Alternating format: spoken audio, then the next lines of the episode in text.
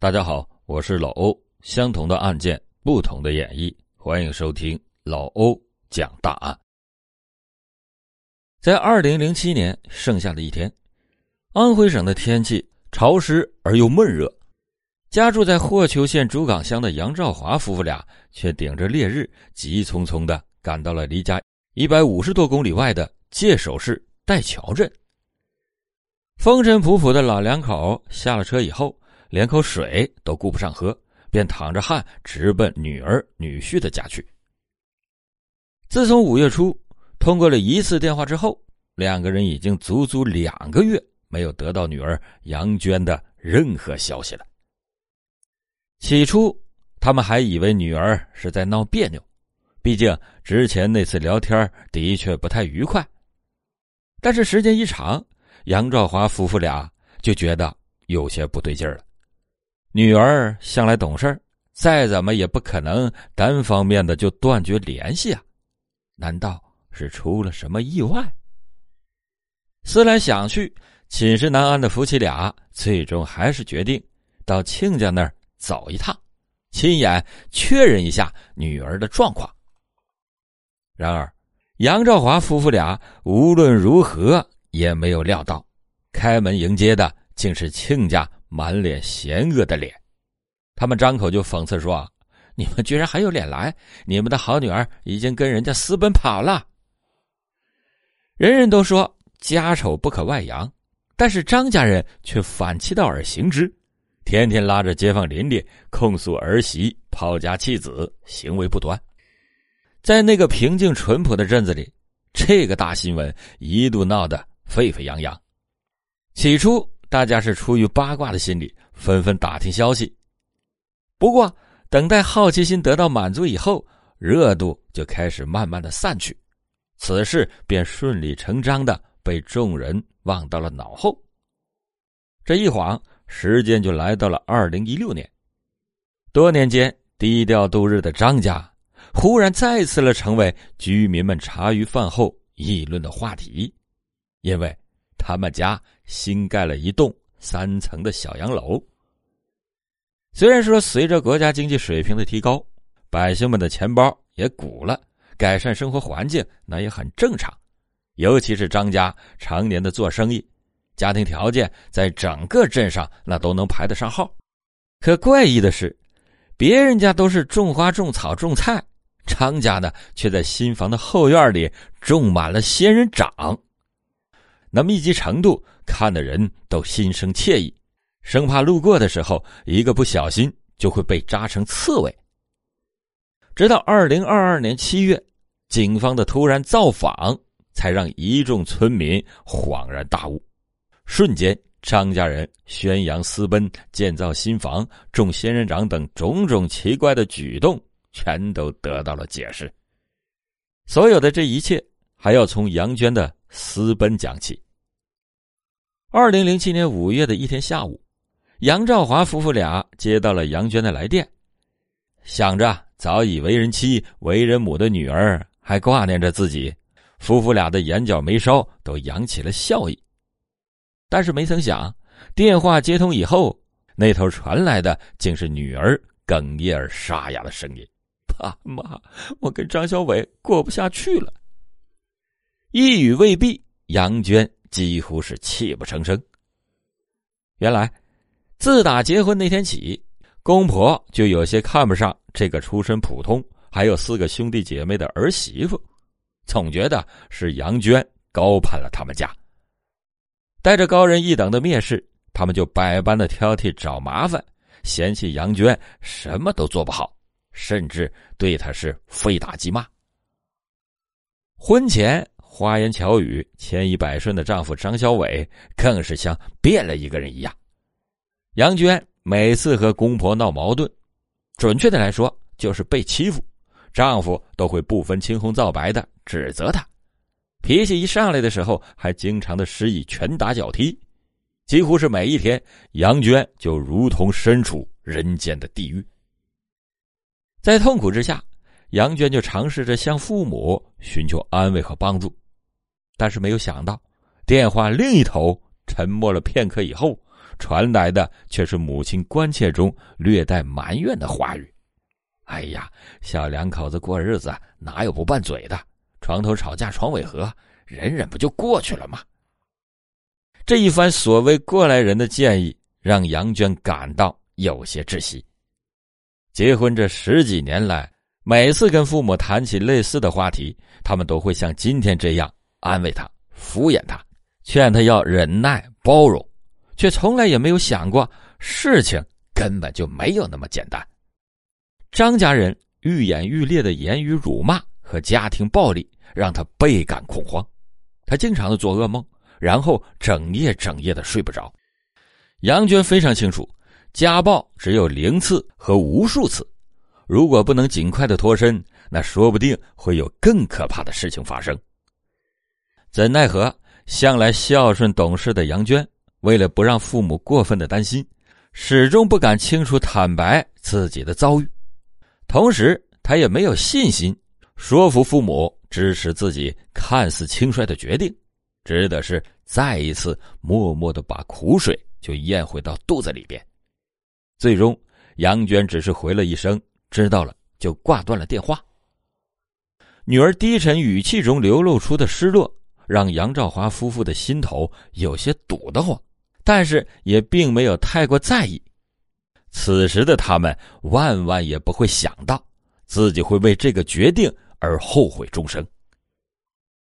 之后的两个月里，杨娟电话也不接，消息也不回，再也没有了音信。杨兆华夫妇俩实在也是放心不下，这才赶往亲家的家中一探究竟，然后就上演了老欧开头讲的那一幕。面对张家的说辞，夫妻俩既是生气，又觉得好笑。且不说女儿从小乖巧而又文静，出于对这段感情的重视，他甚至毅然辞去了合肥武警医院化验科的金饭碗工作。跟着张小伟回到了老家，安心的做一个相夫教子的小女人。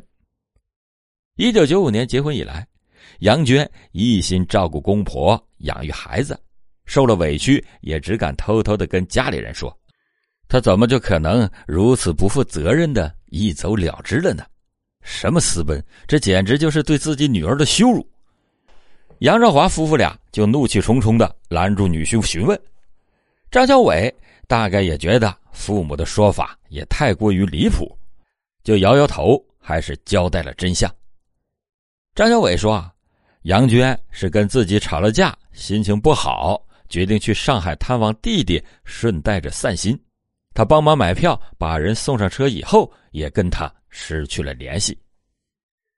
此时，杨娟究竟是身在何处，是何情况，他也一概不知。”至于私奔这一说，完全是父母不满杨娟迟迟不归家之下的一种猜测和气话。对于女婿这一番话，看似滴水不漏的解释，杨兆华夫妇依旧是半信半疑。你要知道，因为年少冲动做了错事，儿子杨刚已经入狱服刑一年了，家人们都甚至担心和想念。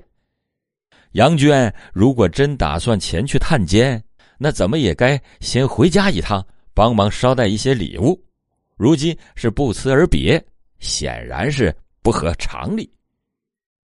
果不其然，收到消息的杨刚三番五次的向监狱方面打听确认，最终得到的答复都是杨娟并没有来过。了解清楚了来龙去脉以后。一股强烈的不祥预感在杨刚的心头油然而生。姐夫说了谎，姐姐很有可能被他给杀害了。因为他曾经借住在姐姐家，跟着张小伟一起学做生意。杨刚对姐姐这段婚姻的了解远远大过他的父母。他很清楚，看起来文质彬彬的姐夫，其实是个会动手家暴的伪君子。而两个人的感情也早已经是貌合神离，勉强勉强靠着因为有儿子维系着这种关系。如今姐姐失踪了这么久，张小伟一家非但没有知会自己家一声，反倒肆意的散播私奔的言论，往姐姐身上泼脏水，这摆明了就是有意遮掩隐瞒。而隐瞒，往往就意味着阴谋。另一边，杨兆华夫妇俩也是同样的想法，出于担心和对女婿的怀疑，两个人就火速的报警求助。接到了报案的戴桥镇公安局，自然是不敢怠慢，立即进行了。人口失踪立案，并且对张小伟一家展开例行的询问，可惜结果是不如人意。张小伟和他父母坚称杨娟是主动离家的，至于为什么没有通知杨家人，则是因为他们认为一去不返的杨娟肯定是跟人私奔了，实在是感到太过于丢脸，羞于启齿。尽管他们的说辞。与疯狂宣扬家丑的行为明显相悖，但是奈何警方没有获取任何的线索，只能是转头安慰杨华夫妇俩，劝两个人再发动人脉去找一找，说不定情况没有想的那么糟糕。然而，奇迹并没有眷顾杨家人，任凭他们在大街小巷贴满了寻人启事，挨家挨户的打听消息。却都是一无所获。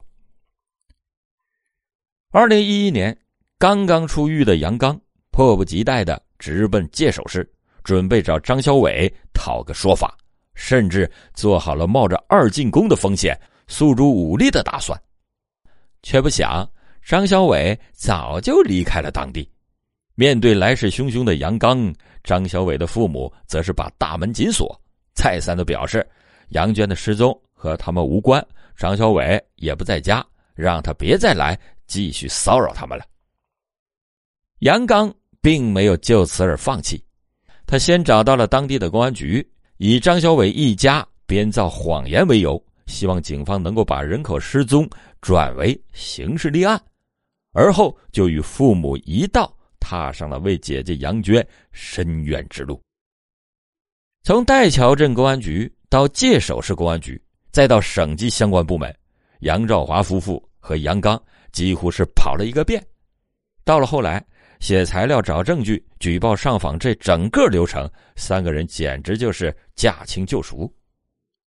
用杨刚自己的话说：“十五年漫漫的寻人之路，都快让他从法盲变成半个专家了。”几乎每年都一样，杨刚都会往返戴桥镇两次以上。有时候是去张小伟家附近搜集证据，跟张家的邻居聊案情、聊进展；更多的时候则是跑公安局提交之前搜集到的新证据，希望早日的推动刑事立案。杨刚觉得活要见人，死要见尸，即使花费再多的时间和金钱，也得找到姐姐，查出真相。他相信，随着刑侦技术水平的提升。张小伟一家迟早会露出马脚。二零二二年一月，杨刚又等到了一个绝佳的上访机会。四号的一早，他就带着一大叠的材料赶赴了省长王清县的信访工作现场。虽然此前他也跑过省里多次，但是能够直面省长的机会，那仍然是非常的难得。看着桌上堆着的一摞摞信访材料，杨刚忽然有些忐忑，他就连忙询问工作人员说：“交上去的材料，省长会看的吧？他会受理我姐姐的案子，对吧？”对方安慰的拍拍杨刚的肩膀，坚定的答复说：“嗨，放心吧，你的问题一定会得到解决。”果不其然，没过多久，有关部门就成立了专案组。通过对杨娟失踪案的仔细复盘，警方很快就推断，杨娟估计是凶多吉少，而张小伟正是头号的嫌疑人。警方找上门来的时候，在外面逍遥多年的张小伟诧异不已，他不敢相信，已经时隔十五年之久，那桩旧案居然还会被重新提及。当然，作为一个早于二零零九年就因具备作案动机。被请到公安局喝茶的老油条张小伟对此是不以为意，摆出了一副吊儿郎当的样子，一问三不知，甚至叫嚣着让警察早点放了自己，别浪费时间。好在专案组早已经充分了解了张小伟家暴、张口说瞎话等过往的表现，并对症下药，为其量身打造了攻心为上的审讯策略。二零二二年七月二十一日，经过二十一天的斗智斗勇、大量佐证以及巨大的心理压力，终究压垮了张小伟日益紧绷的神经。他承认了杀妻的事实，并把来龙去脉全盘托出。据张小伟所说，杀害杨娟是源于一时的冲动。当天，两个人因为一些生活的琐事。发生了口角，怒火烧心之下，张小伟又一次对妻子挥出了拳头。等他消了气儿、冷静下来的时候，杨娟已经瘫倒在地，没了呼吸。突如其来的变故令张小伟恐慌不已，杀人那可是要偿命的呀！为了防止事情败露，遭受牢狱之灾，张小伟就连夜把尸体埋在了后院。并编造了妻子主动离家的谎言。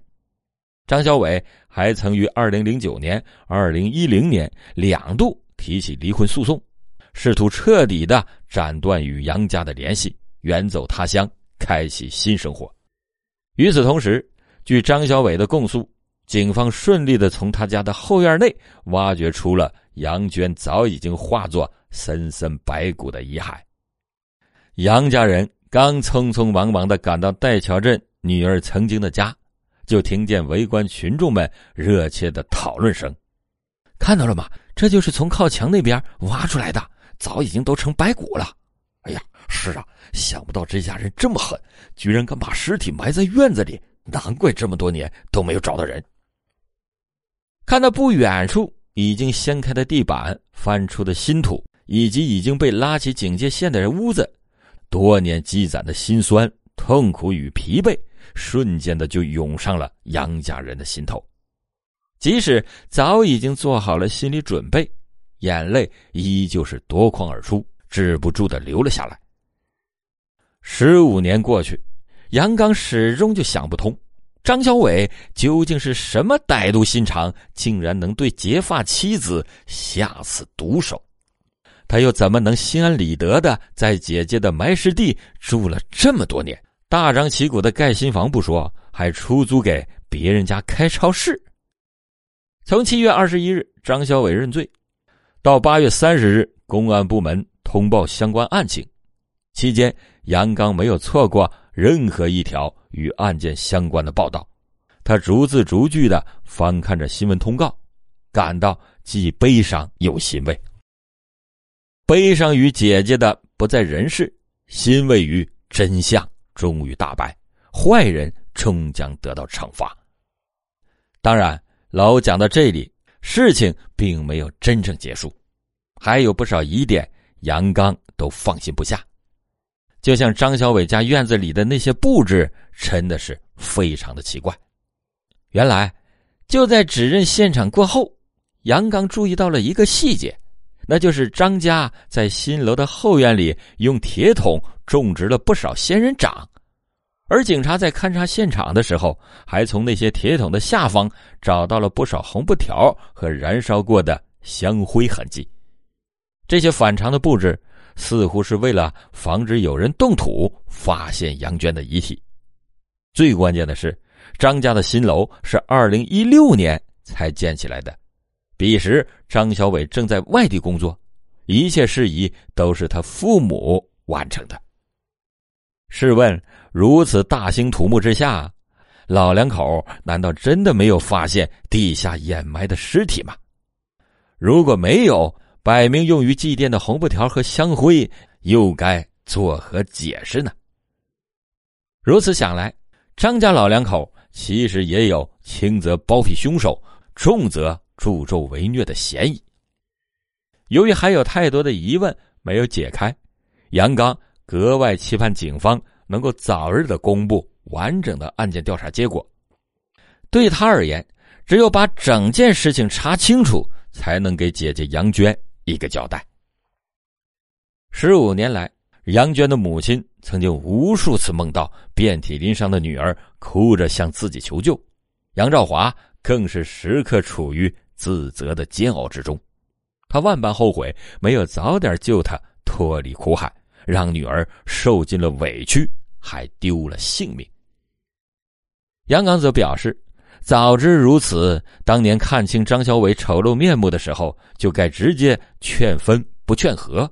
他这个做弟弟的，一样可以照顾好姐姐跟小侄子。只可惜世上从来没有后悔药。不幸中的万幸是。正义也许会迟到，但绝对不会缺席。经过杨家人十数年如一日的走访上告和专案组的攻坚克难，被掩盖了十五年的真相终究浮出了水面。凶手没有再逍遥法外，杨娟得以重见天日。相信这个结果能给予所有人些许安慰。好了，感谢您今天收听老欧讲大案。老欧讲大案。警示迷途者，唤醒梦中人。